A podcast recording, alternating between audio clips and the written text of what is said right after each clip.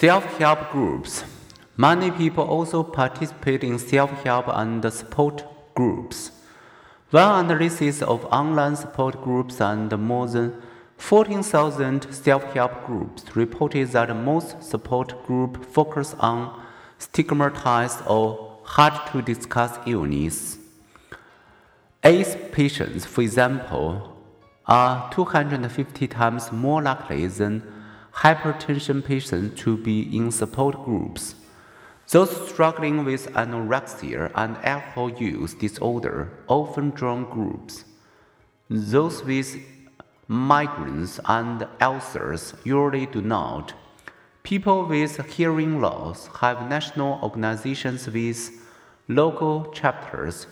People with vision loss more often cope on their own. The grandparents of support groups, Alcoholics Anonymous, AA, reports having 2.1 million members in 115,000 people worldwide.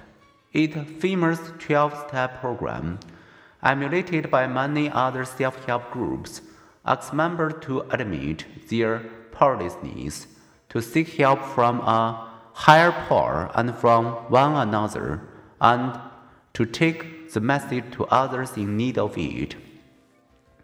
In one eight year, 27 million US dollar investigation, AA participants reduced their drinking sharply. Although so did those assigned to cognitive behavioral therapy or to an alternative therapy. One studies have similarly found that 12-step programs such as AA have helped reduce alcohol use disorder comparably to other treatment interventions. Those whose personal stories include a redemptive narrative, who see something good as having come from their experience, more often sustain sobriety. Also, the more meetings members attend, the greater their alcohol abstinence. In one study of 2,300 veterans who sought treatment for alcohol use disorder, a high level of AA involvement was followed by diminished alcohol problems.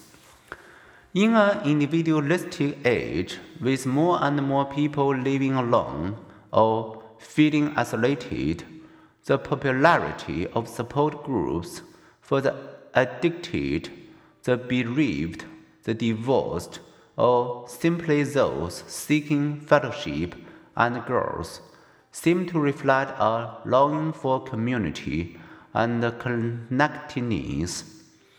More than 100 million Americans belong to small religious, interest, or self help groups that meet regularly, and 9 in 10 report that group members support each other emotionally.